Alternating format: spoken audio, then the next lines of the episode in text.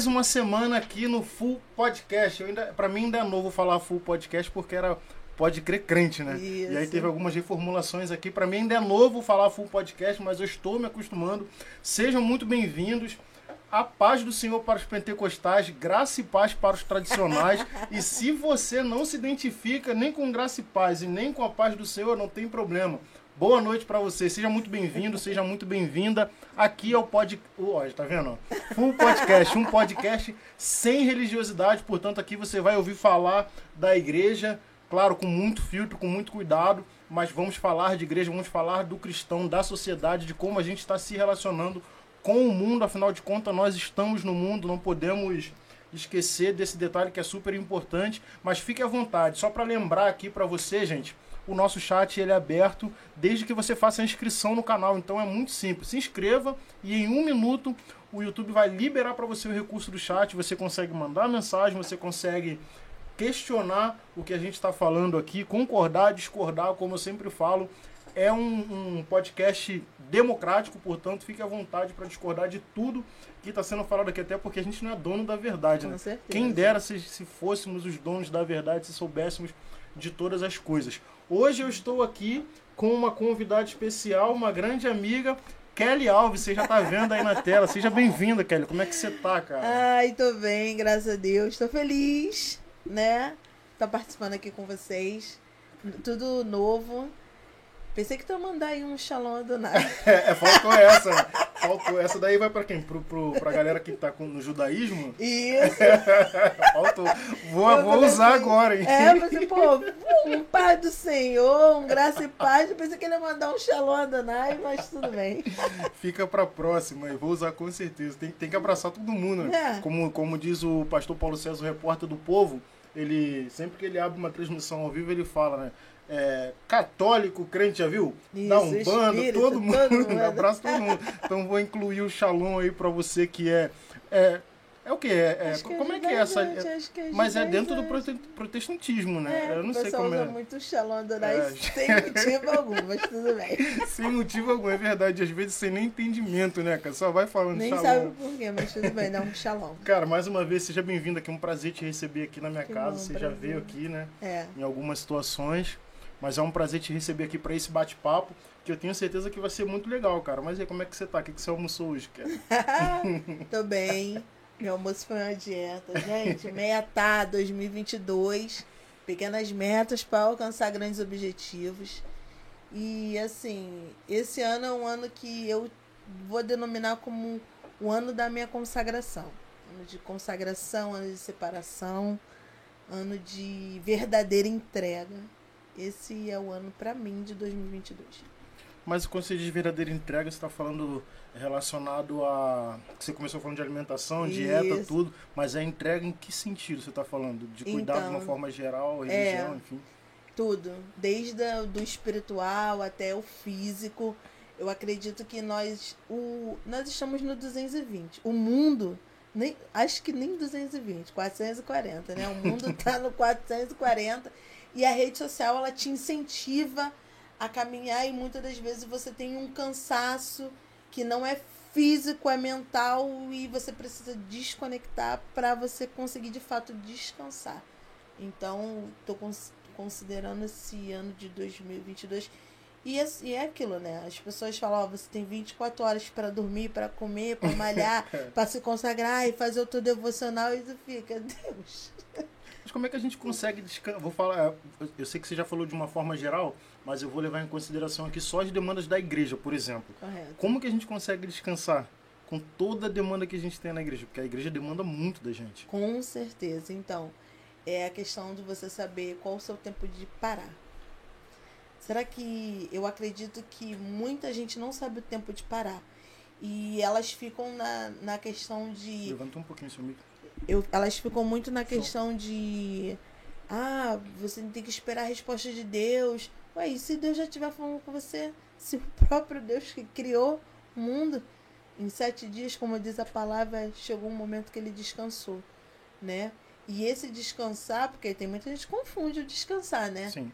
O descansar, ele significa para algumas pessoas é fazer as coisas no meu tempo. Não, o descansar é para você se consagrar, renovar suas energias espirituais, né? Descansar fazer não é parar, né? não é parar, é fazer o seu devocional, porque um exemplo, o meu chamado é ministrar, né? E tem gente que estuda a palavra não para si, mas já com a intenção de ministrar. Eu tava pensando sobre isso essa semana, né? Sabe? Cara, eu falei assim, quando é que você estuda a palavra para você? É, aonde está dentro do processo de libertação? Porque a gente tem que ser orientado a isso, a viver buscando a sua libertação diariamente, que nós não estamos ainda 100%, só quando o Senhor nos chamar. Quando é que vai ser? Tem pessoas que já estão tão envolvidas com a obra que talvez ela nunca buscou a libertação de fato. Eu tava conversando essa semana com, com Elias, cara. Elias, inclusive, tá aqui online, ó. Elias, Marcelo, um abraço aí para vocês que já estão aqui no chat. E tem mais uma galera também aqui assistindo que ainda não falou nada. Boa noite aí para vocês. Mas é porque eu vi o Elias aqui, isso que você falou de, sabe, de a gente ler, ler para os outros. A gente realmente lê a Bíblia para os outros, né? É, quer dizer, quando eu digo ler para os outros, de, ler para alguma ação. Isso. Né? Eu fiquei tava conversando com o Elias, cara, porque eu falei assim, pô, Elias, o que eu não quero é ter que abrir a Bíblia porque vou pregar ou porque vou ministrar no louvor Isso. ou porque recebi uma oportunidade lá no lá no, no culto dos adolescentes ou dos Uhum. jovens, porque na real a gente não pode falar isso de todo mundo. Isso. Mas a gente está caminhando dessa forma. A gente, Sim. pré, a gente lê a Bíblia para preparar uma ministração. A gente não lê a Bíblia para se preparar para a vida. Isso. E a gente está meio que nessa situação mesmo. né? E aí, assim, quando é que você está satisfeito com aquilo que você tem? Se tudo ao seu redor induz você a dizer, não, eu preciso disso, eu preciso daquilo, e a gente está sempre precisando de alguma coisa, enquanto você nunca tem um coração grato por aquilo que você tem hoje, né? É, possa se dizer dessa forma. É, eu andei me pensando, teve uma época aí da minha vida que eu tava assim, Senhor, preciso de uma segunda renda. Preciso de uma segunda renda. Precisamos. Preciso de, é, preciso de uma segunda Uma renda. terceira renda. Extremamente desesperada. E aí o Senhor falou assim, não, você precisa aprender a administrar o que eu te dei. É, também. Tá Verdade. entendendo? Não é uma questão de eu preciso de uma segunda renda. Apesar que se você estuda sobre finanças, a galera da área sempre fala que é bom você ter uma outra renda, né? Mas a questão nossa, talvez, em algumas questões, seja como é que você está administrando o que você tem hoje? Se Deus, ele deixa bem claro que ele suple as suas necessidades. Quantas das vezes coisas, é, pessoas chegam até nós e coisas chegam até nós que você nem imaginava, assim, ó, não sei porquê, senti no meu coração, vim te dar isso aqui, deposita algo pra você ou entrega em algum momento da sua vida, não sei se você já viveu essa maravilha de alguém te abençoar e você falar assim, pelos meus olhos, acho que eu não tô precisando disso agora. E Deus sabe o que você vai passar lá na frente. Então, quando ele tiver que aumentar, você não precisa pedir. Mas assim. Kelly, eu, eu fico. Eu, eu concordo plenamente, sabe, com essa questão do, do sustento que ele vem de Deus. Eu acredito muito nisso. Eu já vivi experiências assim que. é, eu, eu, não é nem que eu precisava de alguma coisa, mas surgiu no momento certo, sabe? Sim. E assim, surgiu do nada, sem explicação. E Deus, é, ele é assim, ele sustenta mesmo. Mas eu, eu- fico um pouco preocupado, um pouco desse, desse nosso discurso de que a gente precisa descansar porque Deus sustenta, porque a gente também cria, cria pessoas preguiçosas, Correto. porque ficam acreditando que vai cair do céu o tempo todo. Eu acho que Deus sustenta em alguns momentos, sim, mas na maioria do tempo é levantar e agir, né? Não, sim. discordando de você, Não, não. sim, eu tô entendendo. Eu tô entendendo seu ponto de vista, até que eu tive uma oportunidade, eu tenho uma amiga, uma amigona, ela tem uma situação estável, serva de Deus, tem uma situação estável, e dentro do núcleo familiar dela foi a que se destacou. E aí o que que acontece? Os irmãos, todas as vezes que eles precisam de alguma coisa, recorria a ela. E eu penso muito nisso porque eu tenho pessoas no meu seio familiar com essa mesma visão, né? De Como eu diz, preciso ganhar sempre. sim. E, e muitas das vezes você não. Tá aqui a vara, o anzol, aí a isca. Ó, é assim que eu faço, o período é esse. Vai lá, senta, espera, persevera, que o peixe vem. E aí teve um determinado momento conversando com essa amiga, Porque chegou um momento que eu, fala, eu falei assim pra ela, é, em que momento você e teu esposo, teu filho, vocês viajam? Vocês desfrutam da companhia um do outro. E quando eu falo viajar, não tô falando viagem externa, não. Vamos ali, aqui, aqui dentro. Sim, Arraial do Cabo. sim. Vamos ali em Cabo Frio. Esparecer um pouquinho. Porque eu falei pra ela, sinceramente, eu acompanho você na rede social, eu não vejo uma foto de vocês se divertindo. Como Só família. trabalho. Só trabalho. Ou, na maioria das vezes, você pega o seu recurso e você tá ajudando. Não que seja errado, hein, gente? Mas você tá ajudando alguém que deveria estar trabalhando. E isso aí, por isso que eu fiquei com essa preocupação de é, até que ponto a gente deve aceitar esse discurso de que Deus sustenta. Sim, Ele sustenta, sim. a gente sabe. Sim, sim. Mas a gente tem que tomar muito cuidado para não causar comodismo, porque tem gente que gosta de deitar, né? Não, o quê? o quê? Cara, é brabo, é Se ele brabo. puder, não, no dia do arrebatamento, ele sobe na rede. Ou então vai, vai segurando no pé. É, pois é, né? Sei lá, não, não sei se numa rede, mas. Ele vai tipo assim, "Ó, Deus chama. nuvem." É, Não, ele vai falar assim, não, pô, vem, pô, vem me buscar. né? Eu tô aqui de possível, boa. acredito, acredito sim, eu entendo. Mas assim, é o meu ponto de vista nessa questão do descanso, eu, Kelly, particularmente, eu fui ensinada a ser bem é, ativa. É, eu nunca vi minha mãe es- esperar, eu sempre vi minha mãe agir. Vambora, vambora. Se planeja, se programa, se organiza. Se não deu agora, é lá na frente, né? Como você falou, é, essa questão do descansar, no meu caso, era porque eu tenho o hábito, se deixar, eu acumulo diversas funções. Eu automaticamente. Pode? Posso. Se for uma pessoa que está precisando de ajuda, então daqui a pouco o meu dia estava todo programado. Eu espremo o meu dia ali, meu horário, para ajudar alguém. Uhum. Já aconteceu na nossa igreja mesmo. Mas a irmã me mandava uma mensagem na segunda-feira à noite. Eu estava ainda liderando os jovens lá de Benese. E ela falou assim: Kelly, preciso de alguém fazer um teatro para as crianças no sábado de tarde. Aí eu, caramba. Já era o quê? Quinta-feira de É, noite, né? é. Aí eu, Deus. Só que eu, eu falei assim, o que, que aconteceu? Ela falou assim, não, a pessoa quer fazer, me deixou na mão. E eu pensei, caraca. E ela tá desesperada. Eu falei assim, não, vamos espremer aqui que vai dar. Aí chamei os mais chegados, aqueles que eu sei que vai entender a situação. Ficamos ensaiando até tarde. Graças a Deus deu tudo certo. Ainda falei pra ela, ó, qualquer divergência aí você releva, porque foram três dias de ensaio. Três dias não, perdão. Foram, foi um dia até tarde de ensaio para chegar aqui e apresentar. Não que foi feito de qualquer maneira, mas é o tempo que eu tinha. Dentro das minhas demandas também como esposa, como mãe, né? Ainda tem a família. É, ainda né? tem a minha Que é família. pesadíssimo. Né? Isso. Falar ainda mais à frente, a gente vai falar sobre isso. Porque para tudo há uma estratégia. Então, procurei criar uma estratégia de.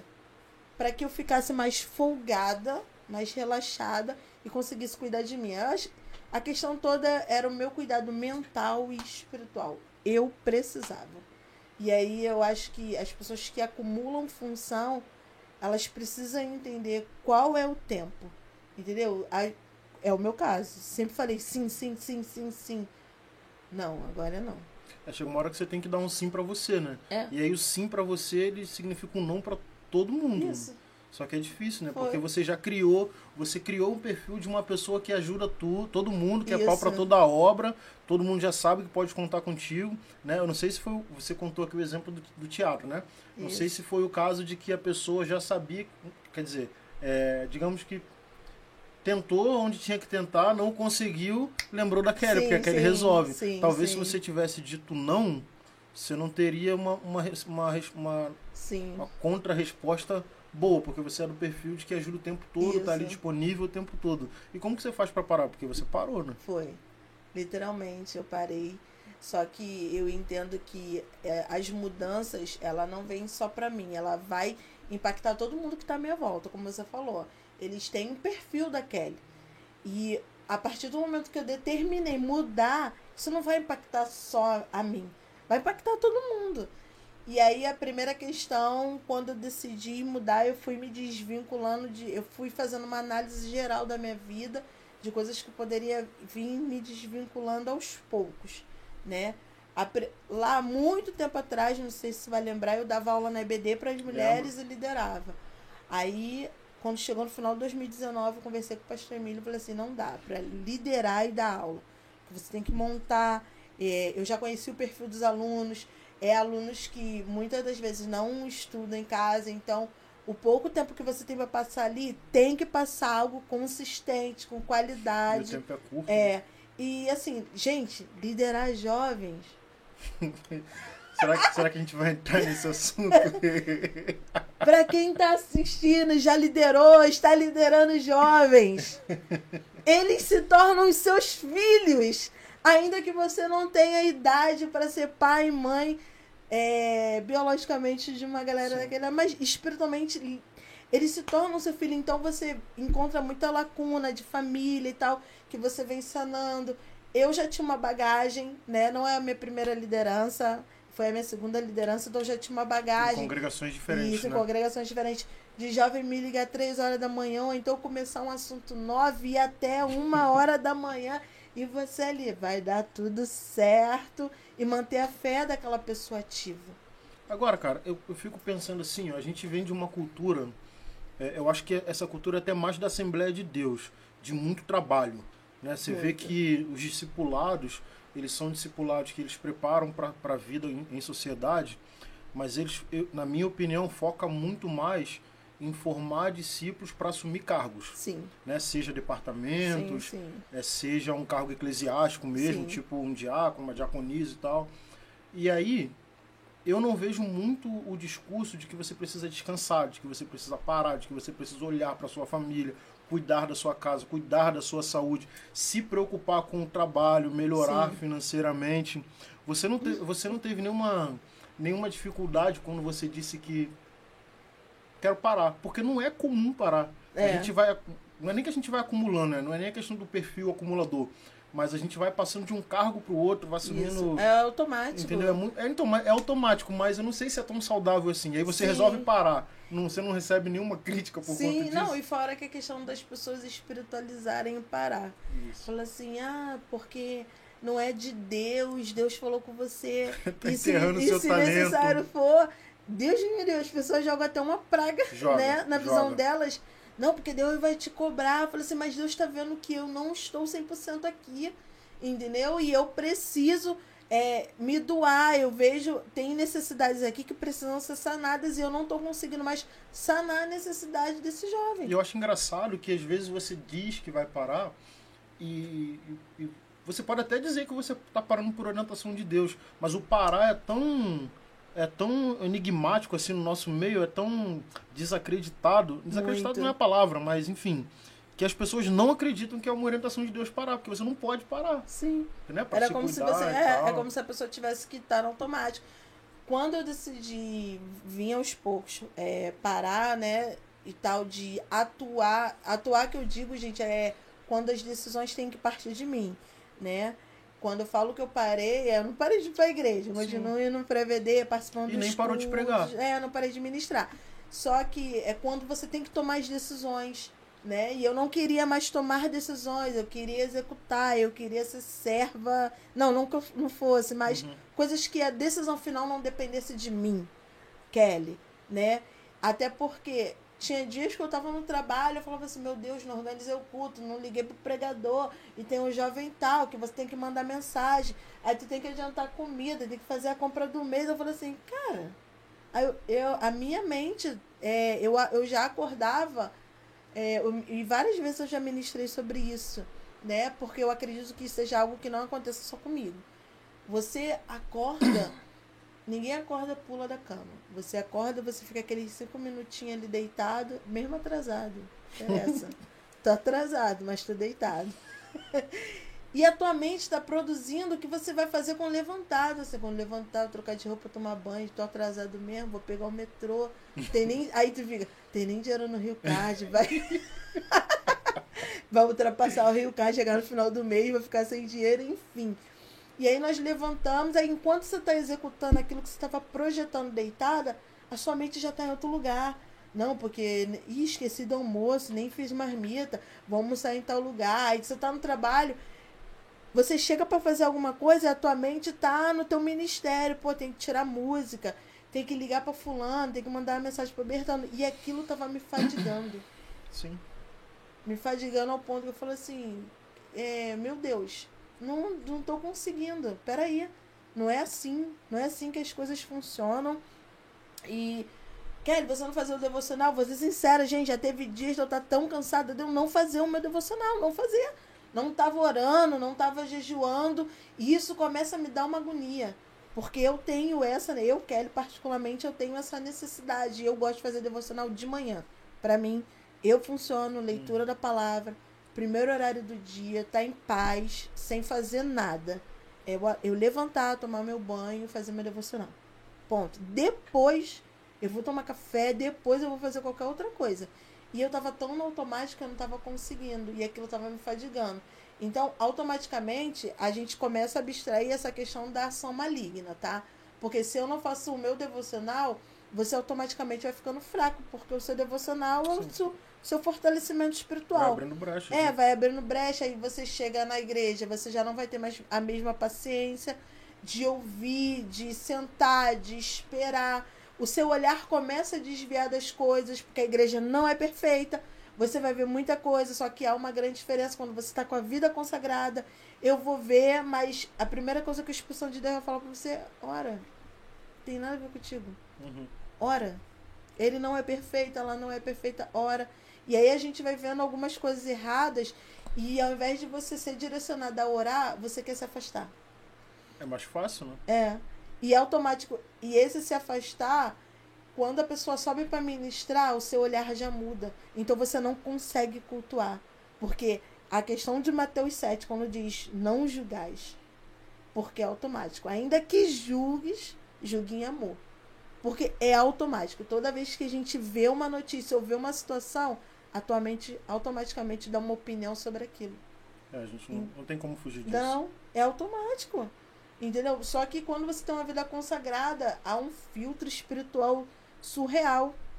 Até gostaria de compartilhar com vocês. Eu tava falando com meu esposo esses dias, Léo. Eu vendo do trabalho, eu vi a filha de um pastor. Fala o nome dele aí. Não! Não tô brincando. Eu vendo do trabalho. Passei Passei no centro, trabalho no centro da cidade, uhum. vim pela Uruguaiana e ali, para quem trabalha no centro sabe, tem um pagodinho na Uruguaiana. tem vários pagodinhos no centro. Só Jesus. E eu passei, eu falei assim, Ih, parece fulano, tava com uma amiga do trabalho. Daqui a pouco, juro, gente, eu voltei. Eu voltei e olhei, só que a pessoa não me viu.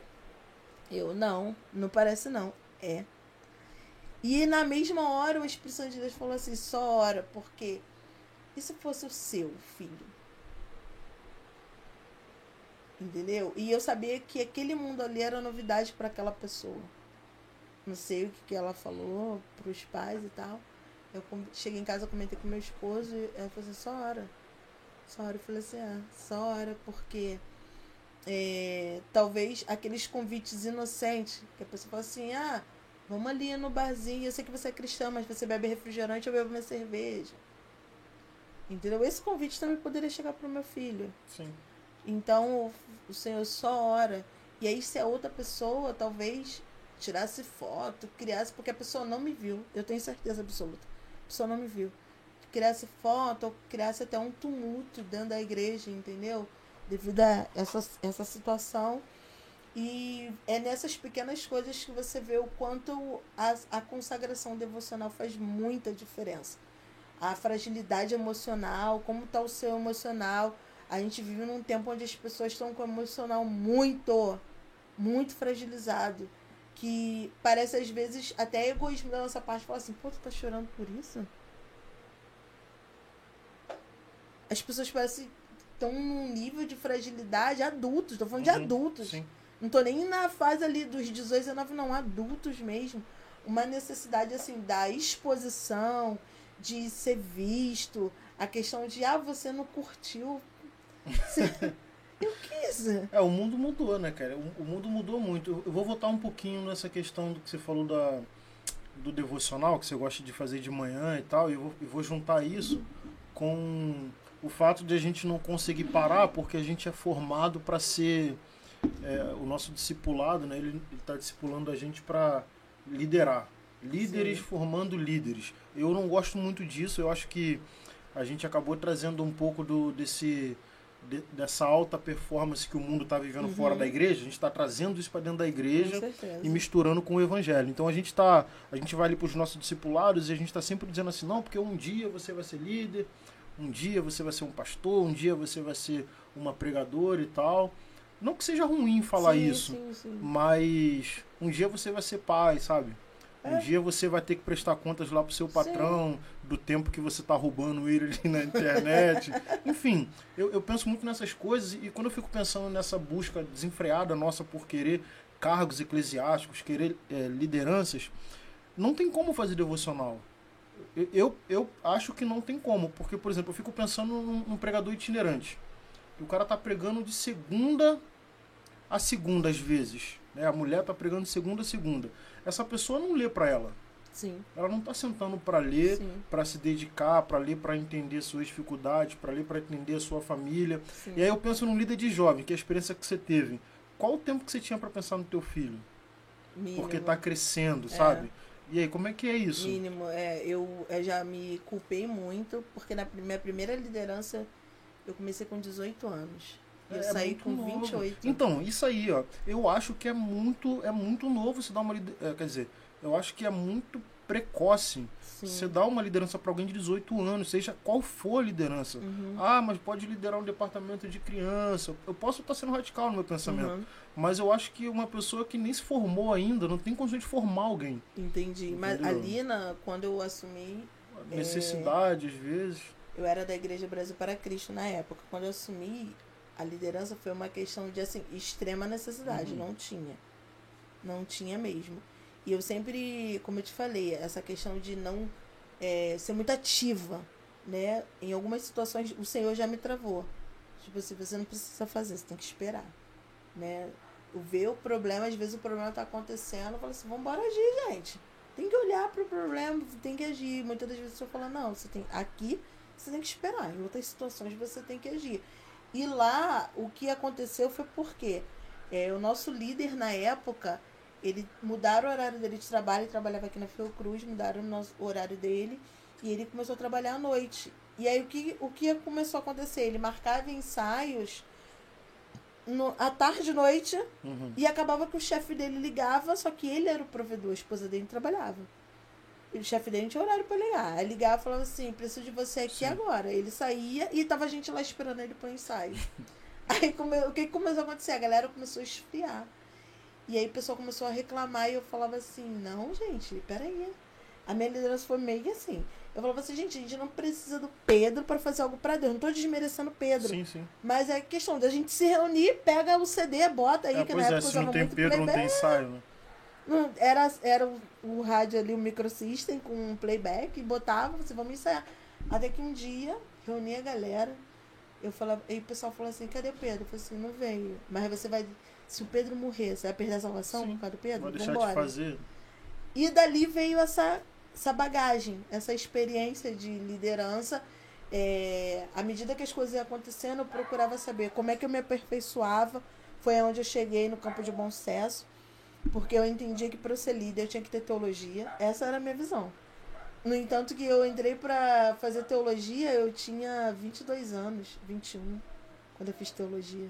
21, 22. E os meus pais até ficaram assim: meu pai, você vai ser pastora com essa idade? Meu pai não entende, gente, ele não é cristão. Eu não. Eu estou liderando e eu preciso saber o que eu estou fazendo aqui, qual o objetivo das coisas. Você tem que saber dizer o objetivo. Por que, que senhora de joelho? Por que, que tem que fechar o olho? Você tem que saber explicar para as pessoas o porquê das coisas. A gente não faz nada sem objetivo. Se você começar a fazer as coisas sem objetivo, daqui a pouco a pessoa vai embora. Eu tinha que dizer para eles o porquê. E dentro da escassez que tinha na igreja na época, eu comecei a fazer teologia, então automaticamente eu estava um, além assim da uhum. minha minha idade, liderava os jovens e a, em contrapartida eu comecei a dar aula de escola bíblica dominical. Porque do corpo ministerial que tinha assim, eu era a única que tinha teologia. Sim. Você falou que era assim que você pensava, né? Para liderar precisava de teologia. Você ainda pensa assim? Não, hoje eu penso que você tem que ter o conhecimento. Como assim ter o conhecimento? Conhecimento de tudo. Não só baseado na igreja. Você tem que conhecer o que está acontecendo fora, por que está acontecendo, né? Uma vez eu, quando todo mundo começou a falar daquele filme Round 6, acho que é assim que se pronuncia, né? A série. É a série, Round Sim. 6. E todo mundo falando, e eu ainda tava liderando os jovens, e eu fui ver a série, eu fui ver. Não, porque é muito pesado, porque isso, porque aquilo. Desculpa, achei um, uma parte meio cômica, meio pastelão. É, Ali, eu achei besteira é, uma, é, é um assunto sério, e na minha visão foi assim, olha a falta de conhecimento. Só que aquilo ali não está longe da nossa realidade. Aquilo ali é o que a gente vive. As pessoas se matam por causa de dinheiro. E assim, como você, como líder independente do departamento, tem que estar tá se atualizando do que está acontecendo. Porque você tem que ministrar naquilo que a gente vive hoje. Uhum. Né? Não só lá atrás. Sim. E aí, o que está acontecendo? Eu era líder de jovens. O que está acontecendo? Hã? Qual é a novidade do momento? Qual é a música do momento? Quem é que está chamando a atenção? Onde está a situação? Para eu saber debater com eles. E muitas das vezes nem debater, mas também orientar dentro da palavra, né? Muitas das vezes é, eu já cansei de falar isso para eles. Tinha gente que falava assim: Ó, oh, você tá vendo o que o seu liderado tá fazendo na rede social? Eu falei assim: vi. Você não vai falar nada, não? Eu falei assim: não, porque a rede. Primeiro que é, orientação você dá no particular, Sim. tá? Em público você elogia a pessoa. Até porque as suas expressões vão dizer muito sobre você. Tá? E outra coisa, eu acredito fortemente, ninguém vai tirar esse pensamento de mim, que a rede social vai muitas das vezes ajudar o líder a identificar como tá o perfil espiritual daquele liderado. Não é o tempo e de você. Né? É, não é o tempo de vocês entrar ali e tipo assim, que isso, tá no banco e tal. Não. Observa o que ele tá fazendo, cara. para quando ele te procurar, pedir uma orientação, você saber aonde falar. É, a rede social é um lugar de se expressar, né? Então, para quem está quem tá atento, consegue perceber ali Sim. em cada linha o que está sendo é. falado, o, que, tá, o socorro que está pedindo. É. Dá para perceber tudo isso. Eu vou voltar nesse assunto, mas você, eu vou, vou voltar nessa questão do que você falou do, de o líder tem que estar tá antenado às coisas que estão acontecendo. Mas antes disso, você falou, você estava falando que é, você se culpou muito com, com, a questão do com Vitor, a questão do Vitor e o seu trabalho aí Muito. com as diversas lideranças, quer dizer, com, com as diversas atividades na igreja. Como é que foi isso? Então, eu vivi 100% para a igreja.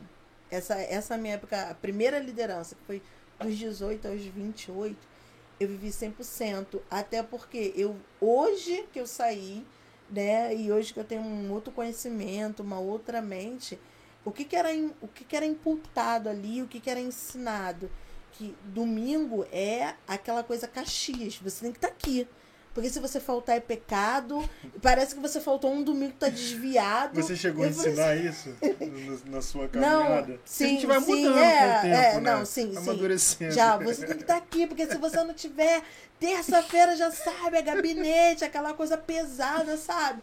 Eu nunca tive a mentalidade de, tipo assim, de sair eu e o Vitor e cinema. Não, sábado tem saída para congregação tal. Eu tenho que estar tá lá com eles. E nisso, o meu filho sendo acompanhado com a minha mãe. Gente, eu tenho que dar graças a Deus que assim, o Vitor, meu filho, sempre foi um garoto marasmo. É muito Mar calmo. cara. Mas calma, porque se fosse um garoto que tocasse terror, eu tava frita. A gente chega pra ele, e aí, Vitor, tranquilo? Tranquilo. Sempre, sempre. E assim, com pessoas que ele não conhece, ele sempre foi assim, tem boca não fala. E graças a Deus, dentro da, do ambiente igreja, sempre foi uma criança que nunca me deu trabalho. Onde eu botava ele sentado, ele ficava até a hora de passar linha, até a hora de voltar. Então, talvez, eh, talvez não. Eu não tinha essa mentalidade de olhar mais para ele, né? Já teve situações, eu acredito, que Deus me permitiu até para despertar, só que eu só fui me atentar a isso muito lá na frente, né? E sempre pedindo a Deus sabedoria e estratégia para falar com ele, porque eu vejo muito da a minha personalidade nele. Já teve situações da minha mãe brigar comigo, eu falava e eu pensava assim, cara, era só ela conversar comigo tinha necessidade de ela estar tá gritando, fazendo isso, e a gritaria dela me estressava mais ainda. Então, me dava raiva que eu não queria ouvir. E eu vejo muito isso nele. Tem horas que ele faz as coisas e o Senhor me lembra disso, né? Conversa. quantas vezes você falou? Eu queria só que a minha mãe falasse, não precisa brigar. Uhum. Fala com ele.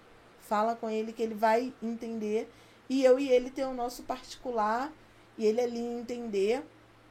Só que essa questão assim de sair, de viajar, de passear, ter um momento nosso, foi, foi. Eu deixei uma lacuna. Eu confesso que eu deixei uma lacuna, mas Deus ainda teve misericórdia Sim. de mim. Eu me lembro que assim, eu, o Vitor também ficou bem religioso, muito.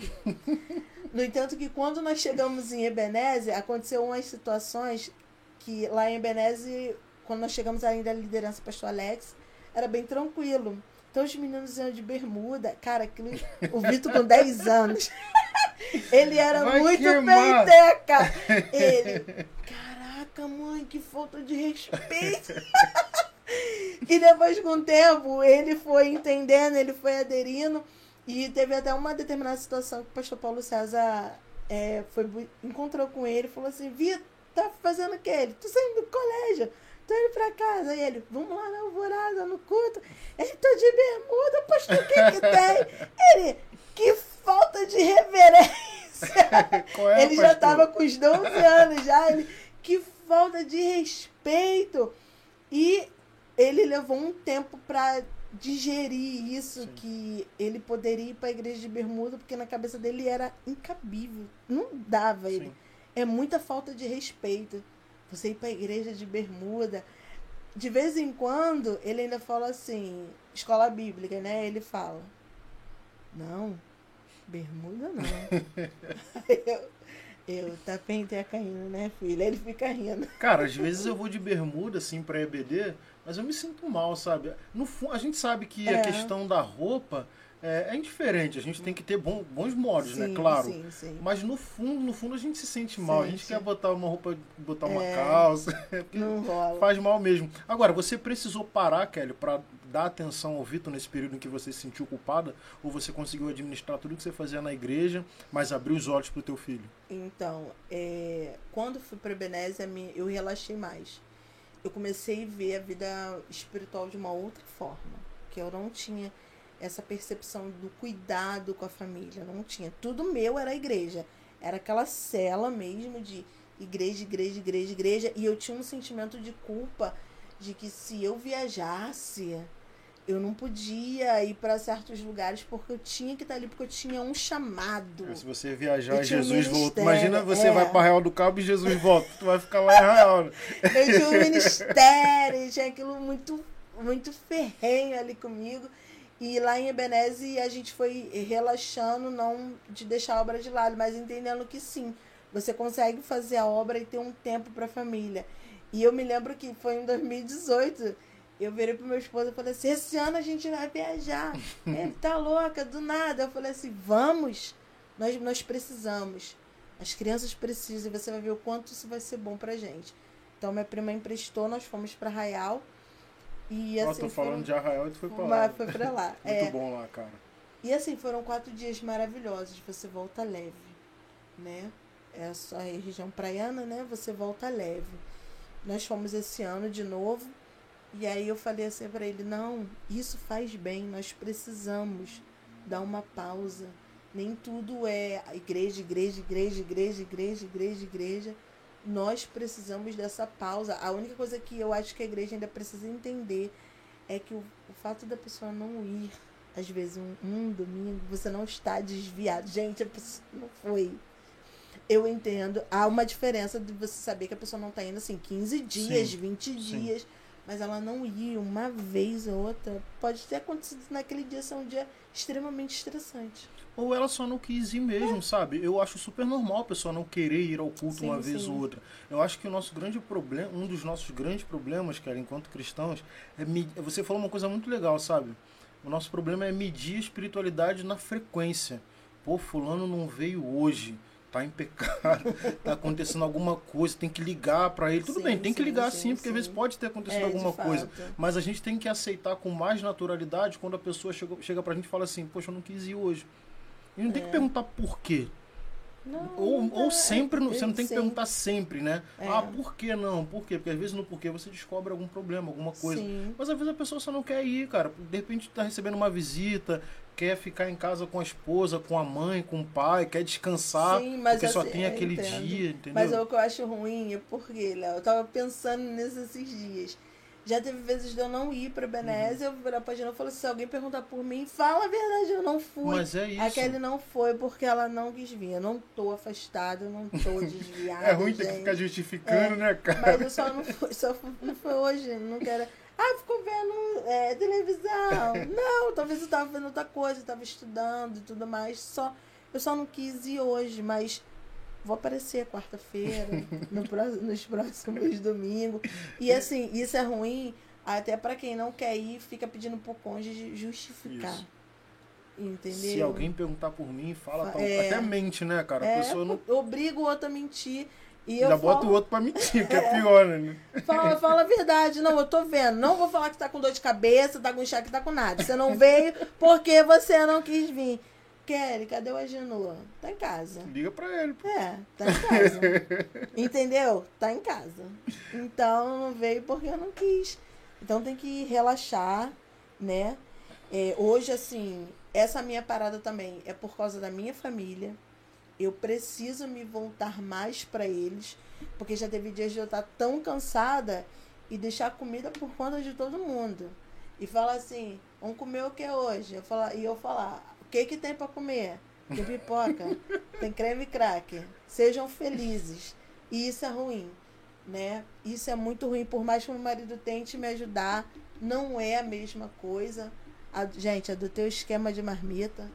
Depois vocês consultem o Agenor, se vocês não conhecem o Agenor, tem um podcast aqui com o Agenor, meu Tem. esposo. Muito legal, tá? inclusive. E aí, adotei o esquema de marmita. Kelly, como é que é isso? E eu tiro um dia pra fazer a marmita da semana toda. E congelo. Por isso que eu falei que a janta tava Você é pronta. bem administradora chegou. É, mesmo, muito. Congelo. Quando ele quer comer o quê? Tá tipo serve-service. Escolhe lá. Só escolher e seja feliz. Mas dentro das minhas possibilidades para sanar essa necessidade foi uma forma que eu encontrei. Entendeu? Todo mundo concorda? Todo mundo concordou. Então depois eles jantam, almoça, lava, deixa lá. E sábado que vem tem outra leva para a semana Uhum. toda. Então eu descanso. Sim. E aí eu posso sair do meu trabalho, chegar em casa, fazer minhas coisas tranquilas, estudar. Às vezes tem certos temas bíblicos que você tem que parar para estudar. E eu não tinha esse tempo para fazer isso. É, porque o seu tempo é ocupado por, por- no, caso, né, quando você estava na liderança dos jovens, quantos jovens tinham ali para você liderar? E, e olha o seu tempo, como é que administra Sim. isso com 40. 20, 30, 40 aí, que doideira. 40 Não tem como. jovens. O telefone toca toda hora, né? 40, manda, exato. 40 jovens. Aí textos enormes, você tem que ler áudios e ler. mais áudios e mais áudios. E tem que dar uma atenção, porque dependendo do jovem, tem a lacuna que os pais não são, não servem ao Senhor. Então, é você que vai ser ali a referência da família por enquanto. Até Deus restaurar, ele entender que ele vai ser a coluna que vai restaurar essa família. Esse trabalho é árduo, gente. E vocês vão ouvir, quem lidera jovem vai ouvir de tudo. Vai ouvir de tudo. Vai ouvir de tudo. E outra, não fica só no campo espiritual. Vai ter jovens que você vai ter que orientar ele profissionalmente. E tem que estar preparado É? para isso. Já teve jovem que eu tive que ir com ele tirar a carteira de identidade, carteira de trabalho. Depois eu falo assim, cara, eu sou líder espiritual. Mas amém. Entendeu? Não tô reclamando. É pra você ver que chega uma hora que a pessoa não sabe, é extremamente desorientada, assim. Agora, essa questão, da, você falou, por exemplo, ah, tem que levar para tirar a carteira de trabalho. E aí você falou antes que às vezes o pai e a mãe não é cristão, então a- aquele jovem não tem referência de um cristão dentro de casa e você acaba assumindo esse papel. Sim. Não de pai e mãe, mas de alguém que vai orientar Isso. até que o evangelho ali seja implementado É. e vai ser, a gente acredita nisso. Mas também, muitas vezes, tem que fazer o trabalho de pais e mães que são cristãos e que são omissos, né? não, não, tô falando isso pra gente Ah. Sim, entrar e, sim, e sim, faz- falar sim. de polêmica aqui. Mas existe muito isso também. Sim. E assim, é muito delicado. Porque É, imagino. é, já ne- nesse meio tempo já teve jovens que eu conversei e tipo assim, as, eles se abrirem de uma maneira e você tem que fazer o filtro. né? Porque muitas das vezes eu, Kelly, posso estar ministrando muito bem, mas como mãe, ainda Isso está aí. deixando a desejar. Só que o Vitor não se sente seguro para se abrir comigo. Aí vai se sentir seguro para se abrir com você, entendeu? E querendo ou não, é, é, isso acaba criando uma ideia. Pô, quem é Kelly? Porque a Kelly ministrando, a Kelly é muito boa ministrando. Mas olha como tá o Vitor, entendeu? Isso conta. Pois é. E por mais da gente, casa dos outros, é- da própria casa não cuida. E por mais que a gente fale assim, ah, filho de filho de pastor não é pastorzinho, não tem como desvincular o nosso ministério, dependendo do ministério que você tenha, vai recair sobre o seu filho. As pessoas não sabem separar isso, dependendo do comportamento do seu filho. As pessoas vão, ah lá, filho da professora da BD, filho do presbítero, filho do pastor. São pessoas e outra, autônomas, é, né? e outra, por causa desses dedos apontados, o que tem de jovem, principalmente essa classe, que tá dentro, mas desviada. Né? Tanto que você, o que você mais ouve aí no meio cristão, as pessoas falarem, não, esses daí são os piores. Tem, tem jovens. jovem cristão, né? é, tem jovens que os pais nem são cristãos Sim. e dá mais exemplo do que eles. Gente, muitas das vezes a igreja coloca um peso em cima do filho de um pastor, em cima do filho de um presbítero ou da irmã do louvor, independente da, da função que a pessoa tenha. Principalmente se for uma função que apareça muito, Ficar em evidência é horrível. ficar em É evidência. horrível. Aí E dependendo as do- pessoas querem. É isso que eu não Desculpa te cortar, Kelly, mas eu- você falou de uma coisa, cara, que eu, eu acho incrível, sabe? É, as pessoas querem estar no altar, né? Porque é legal. E é legal mesmo. Sim. Vamos, vamos ser honestos. não Sim, tô falando de sim. vaidade, não. Tô falando de, sabe, de você ter uma oportunidade de levar uma palavra, Uhum. de cantar um louvor, de pregar. É legal. Só que estar em evidência é muito ruim. Sim, E acho que a pessoa só se dá conta disso depois que ela tá lá e vê as pessoas apontando o dedo. Sim. Olha lá o teu filho lá fazendo tal coisa. Ah, o filho da diaconisa, o Sim. filho do pastor, o pastor, entendeu? Sim. Cara, é muito ruim ficar em Então evidência. seria algo, eu acho que deveria, assim, aí isso não, esse problema não é de hoje. Vamos ser sinceros, esse Não. problema não é de hoje. Mas é uma questão que nunca foi tratada. Nunca foi falada. Entendeu? E aí, assim, tem as reuniões de liderança, tem as, é, as reuniões gerais, que talvez seja um assunto que como é que você vai compartilhar com seu filho o seu ministério? Seja um assunto que deveria ser mais tratado. Tipo, você almeja, porque tem pessoas que almejam, né? Não, eu almejo sim, eu sei que eu tenho chamado pastoral e eu almejo isso, eu sei Sim. que Deus tem isso pra mim e eu almejo. Correr Beleza, atrás. vai correr atrás, vai chegar lá, mas prepara os seus. Primeiro. Antes É. prepara de os seus. querer preparar os outros. Isso. né? E dependendo de onde vai ser, aonde Deus vai te colocar, o que você vai fazer, vai ter dias que você vai sair da igreja meia-noite. Como é que vai ser? Vai ter que orientar eles que, dependendo da situação, eles vão ter que ficar contigo ali até Sim. tarde. Esperando. Você sair, terminar um gabinete com um casal, né? Dependendo da situação, com o diácono, porque tem situações que não tem como postergar, tu tem que resolver na hora. E aí tem muitos que não estão, tipo, eu sou, eu tenho um chamado, mas não prepara. Eu não, não preparo os meus, porque vai recair sobre eles Uhum. no meu chamado.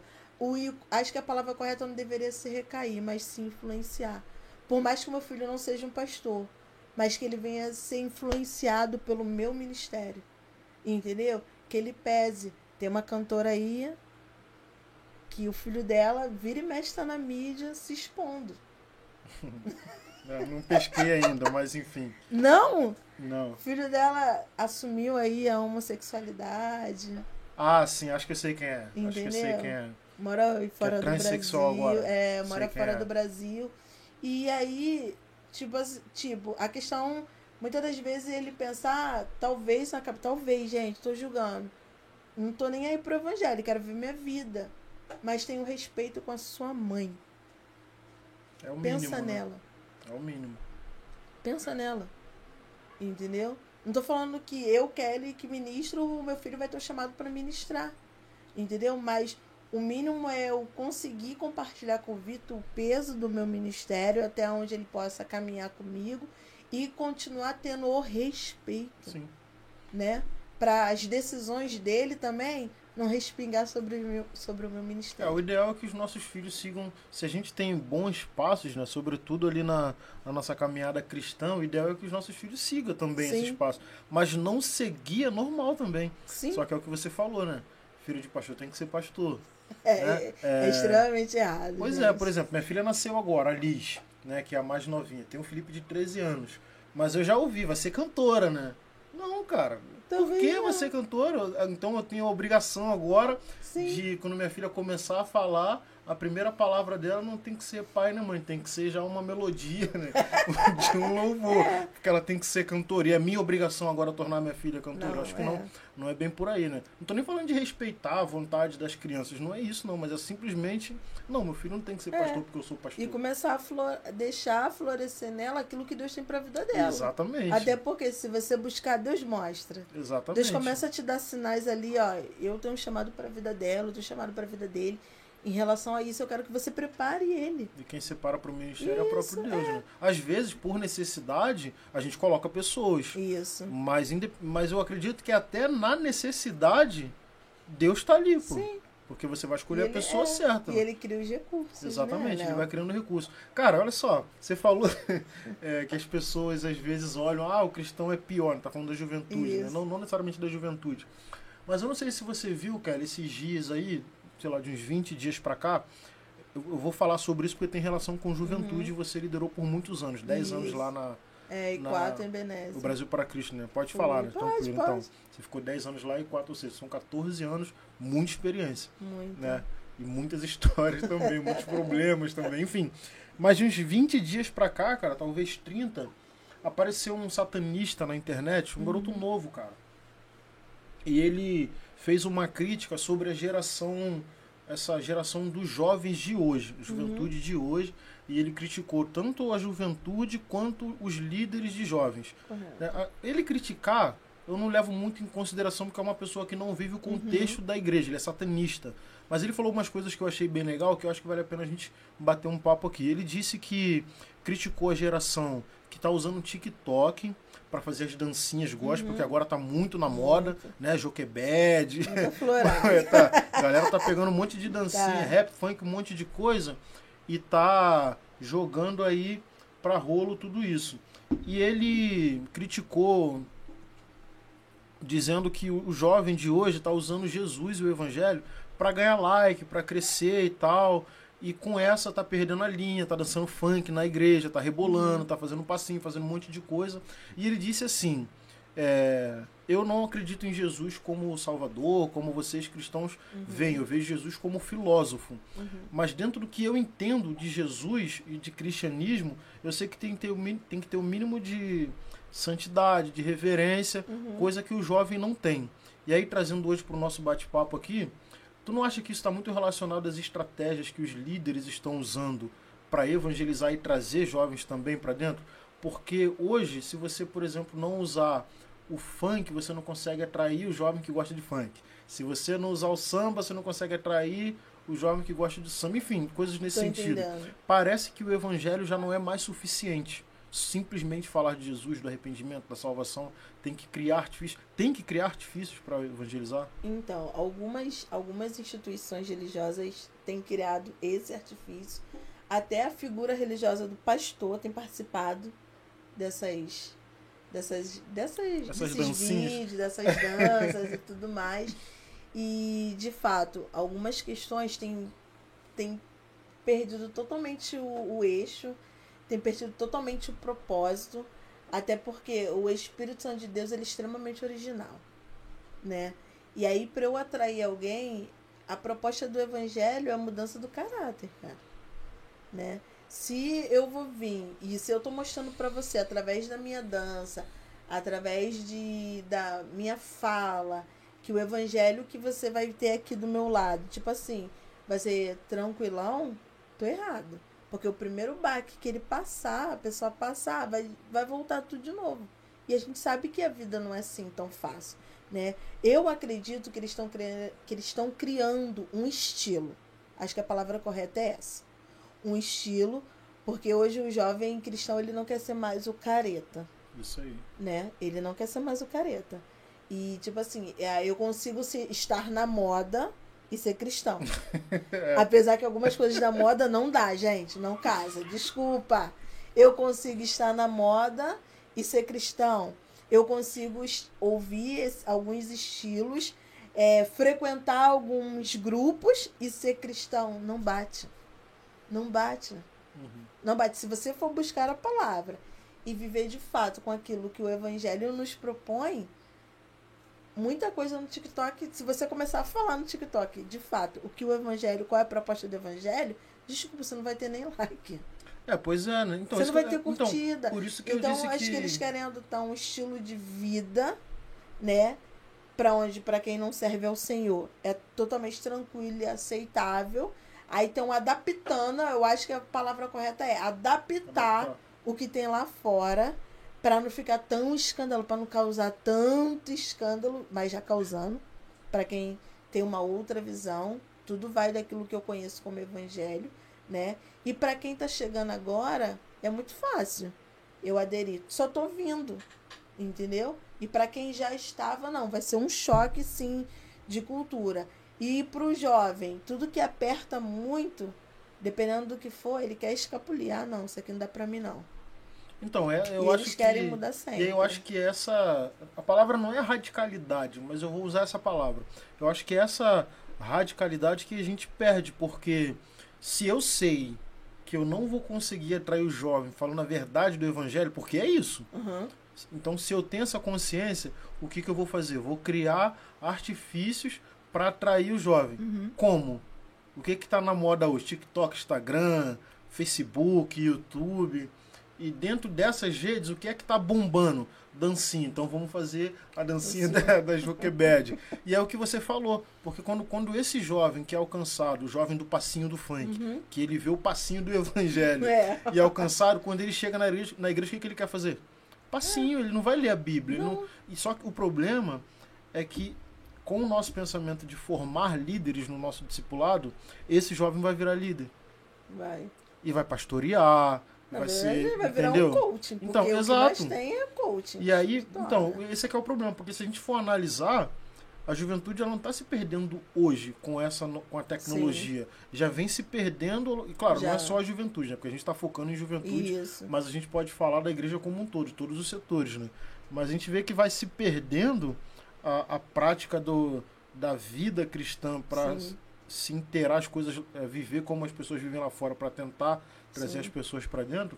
Isso já vem se perdendo há um bom tempo. Sim. Se hoje a gente está assim, eu penso eu que daqui a 5, 10 anos, essa galera hoje que está fazendo dancinha, que não tem preocupação com o evangelho, que não pensa na regeneração de vida, até porque não faz nenhum sentido você ficar dançando rebolando. Esse dia eu vi um vídeo no, no, no, no- no- eu não vejo TikTok, eu vejo o Rios, né, do, Uhum. do Instagram. Eu nem gosto do TikTok, eu acho chato.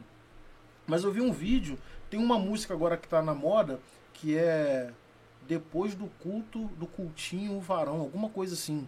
As meninas dançando, sabe, dentro da igreja mesmo, e aí toca lá, é, é cultinho, depois do cultinho, aquele varão, varãozinho, sei lá.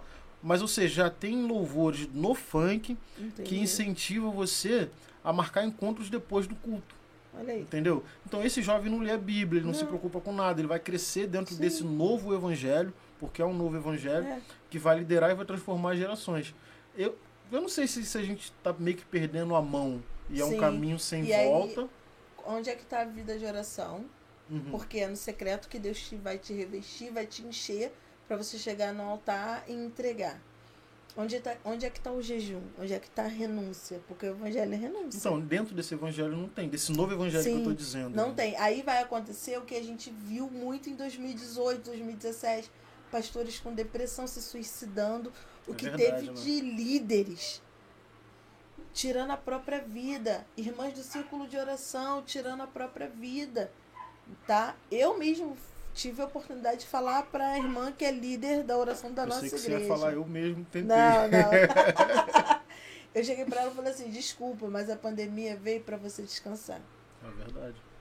Quantas pessoas que só igreja, igreja, igreja, igreja, igreja, é a pandemia Descansa. segurada, né? deu uma segurada. E aí teve uma época que tava uma onda de líderes espirituais se suicidando. Aí eu conversando com meu esposo, eu uma vez eu perguntei para ele: Com quem essas pessoas desabafam? Porque chega uma hora que você tem um cargo, que é essa geração aí, né? O, do Evangelho Light. Eu tô levando o Evangelho é Light. light o Evangelho é Light, o Evangelho é Light, o Evangelho é Light. Aí o cara, a camaradinha vai lá, assume a posição de liderança. Não, porque você é o líder, então você é o top, você é o cara, você é o homem de Deus do momento, né? Ele é o homem de Deus do momento. Só que quando ele tem as frustrações dele, os momentos, como na linguagem do jovem, a bad, o deprê dele, com quem ele vai desabafar? Porque na mente dele fica, eu sou pastor. Eu tenho que aconselhar, eu sou o líder. E às vezes eu não quer nem se reba acha que é se rebaixar, procurar um, um, outro pastor. E aí, aí, que o cara não vai mesmo, né? eu vou me rebaixar, pô, é. não, pô. Eu sou não, e às vezes o camarada tá dentro da igreja, a, de fato a palavra foi ali, ó, toda para ele. E aí alguém faz o apelo, dependendo do tipo de apelo, ele não precisa ir lá na frente, ajoelha onde ele tá. Só que aquela coisa inflamada tá tão alta que ele não consegue descer, se humilhar perante a Sim. Deus como nós temos que fazer todos os Sim. dias. Então, essa geração aí que amanhã vai estar tá, é, fundando igrejas, abrindo igrejas, como a gente vê aí, Aí, desculpa, tem gente que fala muito aí do, dos irmãos que saíram da Universal e abriram as suas igrejas. Falando de uma galera que se desvinculou, só que daqui a pouco não custa nada acontecer também no meio, nosso meio assembleia. Dessa galerinha que quer uma igreja mais light. Hoje a discussão não é mais a parede, a parede preta ou a fumaça dentro da igreja ou a luz roxa. A discussão vai ser que tipo de palavra vai sair Isso do altar. Aí. Isso aí. Qual o tipo de discipulado que vai ter nas igrejas? Qual livro que a gente vai deixar Sim. de lado da Bíblia, né? Não vai ler mais, não vai ser tocado. Esses dias eu estava me perguntando, eu falei assim, cara, nunca vi ninguém pregar em Judas. Pô, você ainda foi longe, cara. Eu acho que se a gente for fazer uma reflexão, ô Kelly, a gente vai ter que pensar bastante. Por exemplo, quando foi a última vez que você ouviu uma pregação sobre Jesus? Isso. Entendeu? E, aí, e é uma pergunta, é. não, não tô fazendo uma pergunta direta para você, acho que fica mais para quem para quem tá assistindo, pra gente também, Sim. só pensar, sabe? Quando foi a última vez que alguém subiu no altar, ou eu subi no altar, porque a gente gosta de Sim. pensar dos Sim. outros, né? E falamos de Jesus, cara. Quando foi a última vez? Cara, porque realmente as coisas caminham para facilidade, tá tudo muito leve. Falar de Jesus não é, não é falar não. coisa boa. Hoje não. Não, quando é que você vai falar da volta? Quando é que falar que Jesus vai voltar? Não me interessa se ele vai voltar com a gente aqui ou se ele vai arrebatar. A forma que vai ser não me importa. A gente sabe que ele vai voltar. Entendeu? Só que isso também não é mais falado. Parece que é, não é relevante, né? É. Essa é a verdade. A gente se apegou tanto a, a esse mundo, principalmente agora que, tá, que a gente está em busca aí de, de like, de visualização, de um Sim. monte de coisa. A gente está tão apegado a isso, cara, que Jesus voltar agora não é bom. Porque agora, agora que eu tô crescendo, segura um pouquinho aí, pô, calma aí. Né? É uma crítica do filme Não Olhe Para Isso Cima, aí. que eu achei sensacional. Eu achei muito bom. Achei sensacional e é o que nós vivemos hoje, o mundo, de uma forma geral, não só os jovens. Porque muitas das vezes, para falar de rede social, tem, tem pregadores que pegam esse pavinho nos jovens, ó, desculpa o termo, mas massacrando. Mas o que tem de adulto se perdendo na rede social Tu fica assim, é sério isso? Tem de crente se perdendo na rede social também, né? Porque é cada coisa que a gente vê assim que chega dá tristeza, sabe? É, é, né? e aí, tipo, e você pensa, pô, na minha frente a pessoa é uma coisa, aí você entra na rede social daquela pessoa, você vê, não. No altar a pessoa é uma coisa, na é. rede social é outra. Aí tu fala assim, não, não tá batendo, a conversa aí não tá batendo, o assunto não tá batendo. Então é muito complicado. E assim, foi um dos motivos que eu preferi me. Já, Léo, sinceramente, já teve uma vez que eu vi uma besteira de uma pessoa que serve ao Senhor como nós. E eu, eu também fiz essa autocrítica. Eu falei assim, será que eu tô puxando essa besteira também, gente? Calma aí. Porque às vezes começa a ir no automático. Um posta uma besteira que aí você acha engraçado, você, mas isso aqui não dá pra compartilhar, não, mas tu fica rindo. É assim que Com funciona. certeza. Não dá pra compartilhar, mas eu fico rindo. Até queria compartilhar, mas se meu pastor ver, né, isso. E dependendo da postagem, a gente não compartilha. Vai lá e marca o irmão, bota o nome. Não, não marca não. Às vezes você copia o link e manda no WhatsApp, porque Mano. se marcar aparece pros É, outros. mas tem gente que ainda Olha bota o dando nome dica pros outros, embaixo. tá vendo? Olha aí, brincadeira. Tem gente que bota o nome É. embaixo e você, Tem caramba, é não ousado. compartilhou, mas eu vi que tu curtiu, Isso camarada. Aí, tem gente Que é ousado. E eu parei e fui lá no meu feed, ó. Dei uma olhada no que eu tava postando. Falei assim, não, não, não, calma, Kelly.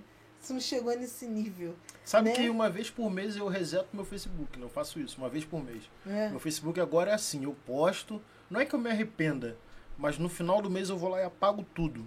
Se tu entrar no meu, porque tu saiu das redes É, sociais, saí, mas gente, quem entrar saí. no meu Facebook hoje vai ver lá que eu não tenho quase nada, pô. Agora eu tô assim. Entendi. Mas é, mas é verdade, a gente tem que tomar muito cuidado, cara. Hoje em Muito. dia, é, a gente está vivendo essa coisa da política, polarização, ideias, divergências de pensamento e tal. E se a gente não vigiar, Kelly, a gente entra num caminho muito perigoso nas Sim. redes sociais, que é o caminho da opinião. É. Eu não sei quem é que falou pra gente que a gente tem que opinar sobre tudo. Parece que a gente é especialista, né? Sim, De todos os sim. assuntos. Então, apareceu tal assunto, vou falar sobre. Só porque fulano tá Sim. falando, discordo. Mas enfim, mas a gente realmente tem que tomar muito cuidado. Deixa eu voltar um pouquinho, cara, Claro. porque assim, é, você tá falando de liderança, sobre quem o líder procura quando ele precisa Isso. ser liderado, né? E Isso. muitas vezes ele não procura ninguém porque ele entende que ele é líder. É. Essa semana, cara, eu passei por uma experiência assim que eu nunca tinha visto. Um, um amigo, ele, ele me mostrou uma conversa, até uma conversa bem pessoal, ele me mostrou, Uhum. enfim. E aí ele falou, Léo, dá uma olhada aqui, esse irmão aqui é pastor e ele tá, ele entrou em adultério. Não é pessoa que a gente conhece, Uhum. né? Não é ninguém aqui do nosso círculo, mas enfim. É, e ele tá pregando, o nome dele já tá nos banners de novo já. Ele destruiu uma família e ele já tá aí. E aí nessa conversa que ele me mostrou, ele estava orientando esse pastor, ele falando, poxa irmão, se você precisar conversar, eu tô aqui. Uhum. Enfim, ele, ele mostrou pro cara que ele tinha entendimento do, do que estava Uhum. acontecendo e se ofereceu para ajudar. A resposta, sabe qual foi a resposta do cara dentro disso que a gente está conversando? Ele falou assim: Ô irmão, eu agradeço a sua preocupação. Não sei quem foi que te contou o que aconteceu, mas aconteceu isso aí mesmo, não vou mentir. Mas eu. Ele não falou exatamente isso, mas ele falou o seguinte: eu já me autodiscipulei. Entendeu? Essa questão do. Será que o líder entende que ele precisa de alguém? Ou ele acha Sim. que ser líder é suficiente para ele pesar sobre ele mesmo, sabe? Entendi. Você é, é tipo, sabe, a igreja católica que tem isso ainda, né? Você comete uma falha, você vai lá, ele fala assim pra você, ah, reza três Pai Nosso, dez Ave Maria, enfim. Aí você chega pra você, olha o seu pecado e fala assim, não, é só eu botar meu joelho no chão, fazer um jejum, Deus Entendi. me perdoa e volta a pregar. Entendi. Ele ainda não teve um peso, porque isso talvez não tenha vindo à tona a, a longa escala, assim, ao ponto de vir a público. Esse auto, É. essa, esse auto julgamento é suficiente para que a gente continue caminhando? A gente, é a Não. questão do líder, precisa Não, ser é. liderado, né? Aí, então, aí entra a questão do, de você ter o devocional e deixar o Espírito Santo de Deus falar com você, né? Até, como é que tá a minha audição espiritual pro Senhor falar assim, ó, tu tá errado, cara. Só que eu sei que muitas das vezes o Espírito fala e a gente quer temar, não, mas eu dei um jeitinho aqui, eu quero cobrir. Só que quanto mais você cobre, vai chegar uma hora que aquilo vai vir à tona é de necessário alguma confessar. forma. É, é necessário. Só que aí eu pergunto, é, o pastor dele. Porque se for um pregador itinerante, É, ele não tem pastor, ele é o pastor. Entendeu? entendi. Mas aí ele. ele Não, a gente não precisa ficar sobre esse entendi. assunto. Eu tô falando Ele- de uma forma geral, o líder que acha que não precisa procurar alguém porque ele é líder. Ele consegue resolver os próprios problemas, Entendi. entendeu? Entendi. Aí você vê, o, você vê os frutos dele em primeiro lugar. É, aonde ele tá. É, O problema, eu acho que o problema todo, Léo, é porque quando a gente convida uns camaradas desse, não procura fundo Não O procura currículo. saber quem é. Né? Não Às vezes procura só saber quem indicação. é. É, só aceita tal. indicação, não procura saber quem é. Então, quando, enquanto tiver igreja abrindo portas para pessoas assim, ele nunca vai se permitir ser tratado. Porque na cabeça dele, eu não preciso falar para ninguém, porque vai se expor, né? Eu não preciso falar para ninguém. E aí ele não vai querer se expor e não vai se permitir ser tratado. E esses, são, é. e esses são os piores. Sim. Confessou pra quem? Se, se o seu amigo não tivesse falado com ele. Quem? É, nem, nem pra esse amigo ele confessou, né? Ele só, só falou assim, ah, beleza, quem te contou, tá, tá bom, não precisa me contar quem contou. É isso mesmo. Mas isso não é confissão. Por Não. exemplo, quando, quando eu quando eu tava fazendo Novos Convertidos lá na Igreja Batista, é, o primeiro versículo que eu aprendi da Bíblia, assim que eu cheguei, Uhum. o primeiro versículo foi lá em João 1,9, né? Se confessarmos os nossos pecados, ele é fiel e justo para nos perdoar perdoar. e nos purificar de toda injustiça. Há um outro versículo também que diz que aquele que confessa e, deixa, alcançará alcança a misericórdia, né? Ou seja, a gente começa a entender que não basta ter um entendimento de que eu tô errado. Não. Eu preciso confessar. E, e confessar não é. com- eu- a gente confessa para Sim. Deus, mesmo ele já sabendo de todas as coisas. A gente precisa verbalizar Sim. isso pro Pai. Mas essa se conf... concretiza. isso. Mas essa confissão, ela vai passar ou pelo líder dele, Sim. ou pelo pastor. Ou pela convenção Mas ele precisa, tá exatamente, mas precisa falar. Só que hoje a gente não vive mais essa, essa orientação ao- à confissão do pecado. Não, é- foi. Eu acredito que assim, algumas coisas que foram extintas da Assembleia de Deus, por não saber utilizar da forma correta, é, prejudicou muito. Antes essa questão do pecado, de chegar no domingo de ceia, ir lá na frente, ter que falar para a igreja toda o seu pecado, meu Deus do céu. Falar para a igreja toda o seu pecado. Aí você fica em disciplina um mês, dois meses, o tempo que foi estipulado pela sua liderança. Aí daqui a pouco, quando você passou aquela disciplina, você volta lá, a igreja perdoa o fulano. Amém. Todo mundo perdoa, né? Será que alguém alguma vez não perdoa, É, Kelly? a- Amém. Só que assim, só que assim, isso era uma coisa boa usada da forma errada. Forma errada. Entendeu? Porque uma vez que ele confessou pro pastor dele, ou que o pastor dele tomou ciência de que o camarada tá no erro, colocou ele em disciplina, ó, igreja, fulano tá sendo afastado, não precisa falar o motivo. Fulano tá sendo afastado e tá sendo acompanhado, porque dependendo do cargo, as pessoas não são burras. Pô, tava lá sempre cantando, sempre pregando, agora tá sentado.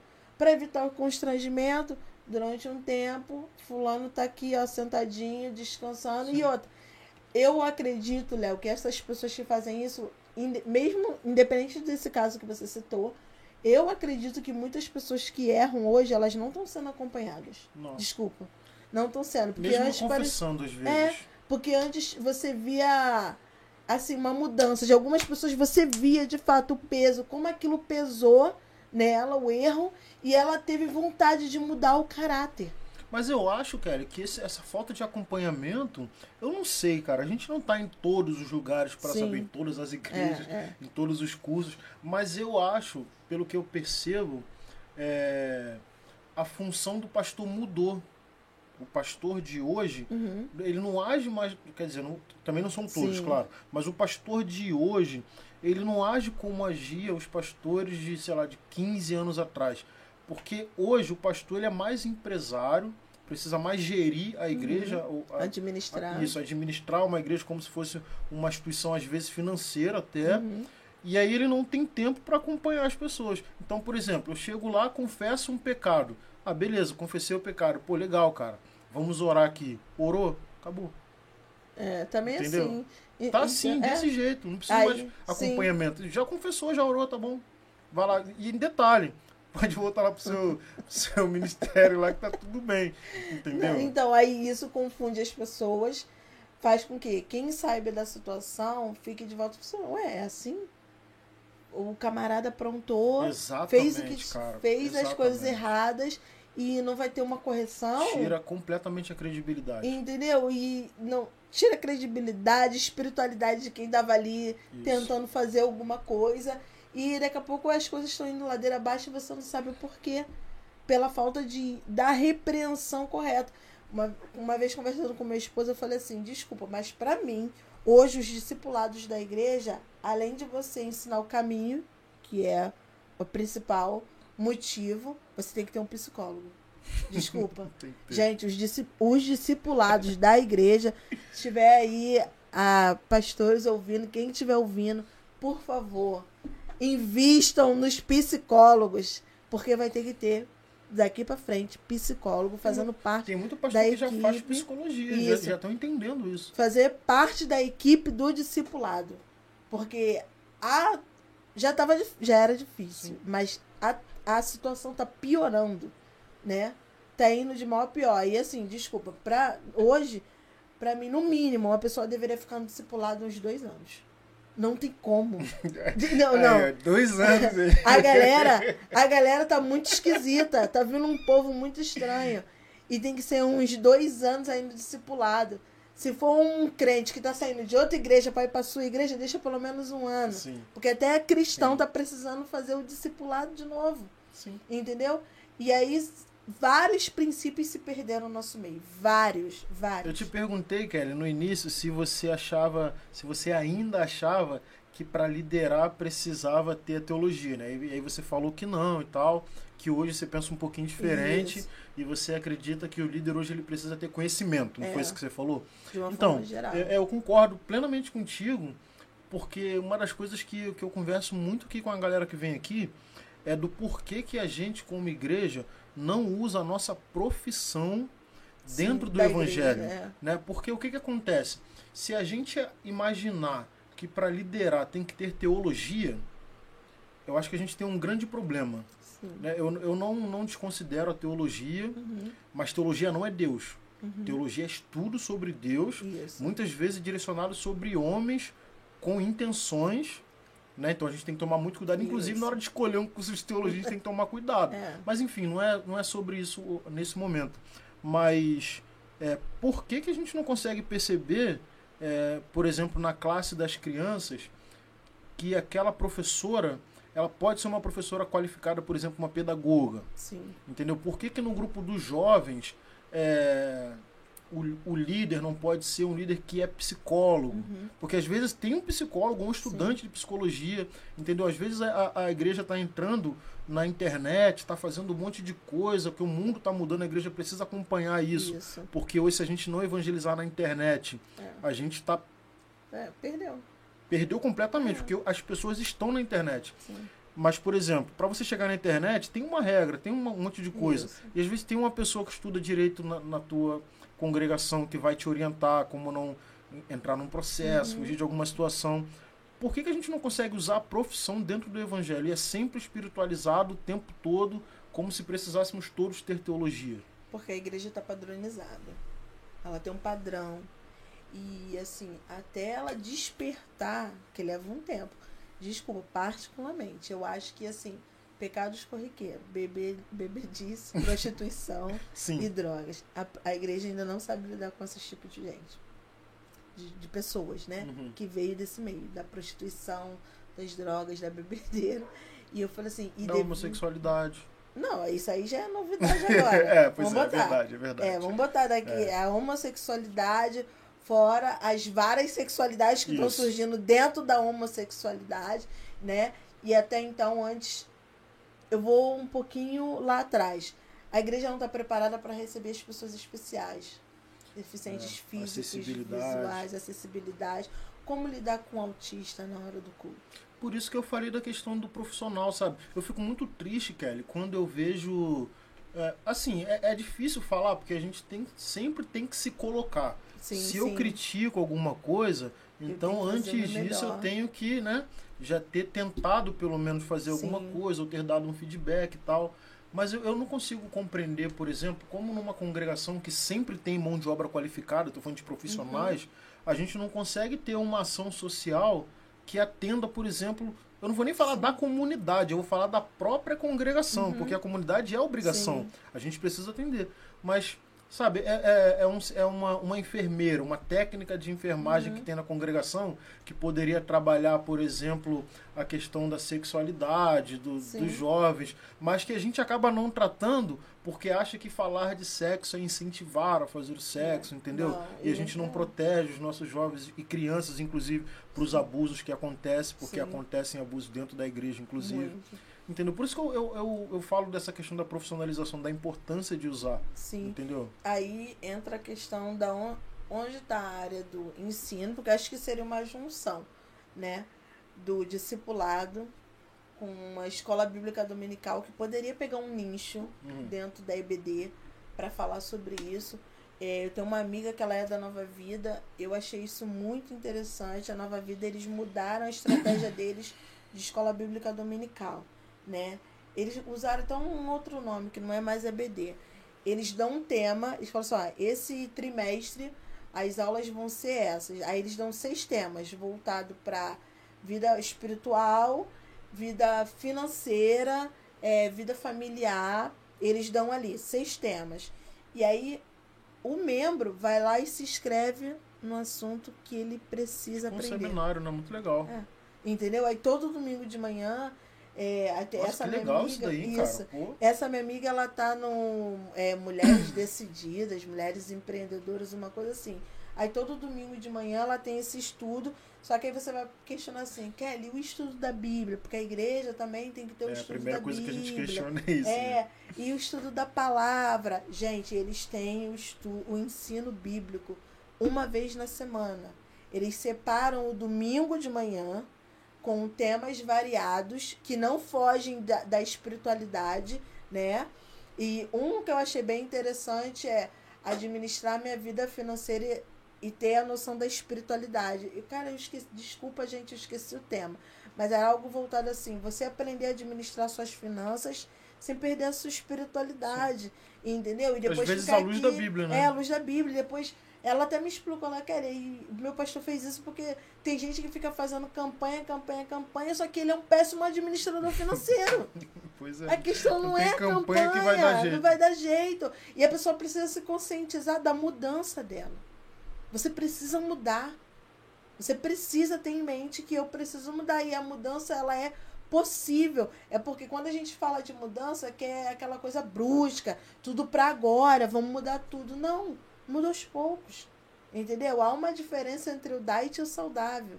Começa pelo saudável até chegar no diet. Exatamente, né? Né? Exatamente mesmo. É, eu, eu fiquei pensando assim, exatamente isso, né? Ah, pô, legal, uma igreja que tem trabalha com temas, né? Chega ali no domingo de manhã, você escolhe aonde você quer se enca... aonde você tem uma deficiência, vamos dizer Isso. assim, né? Pô, não sei nada de finanças, sou um péssimo administrador, ganho bem, meu dinheiro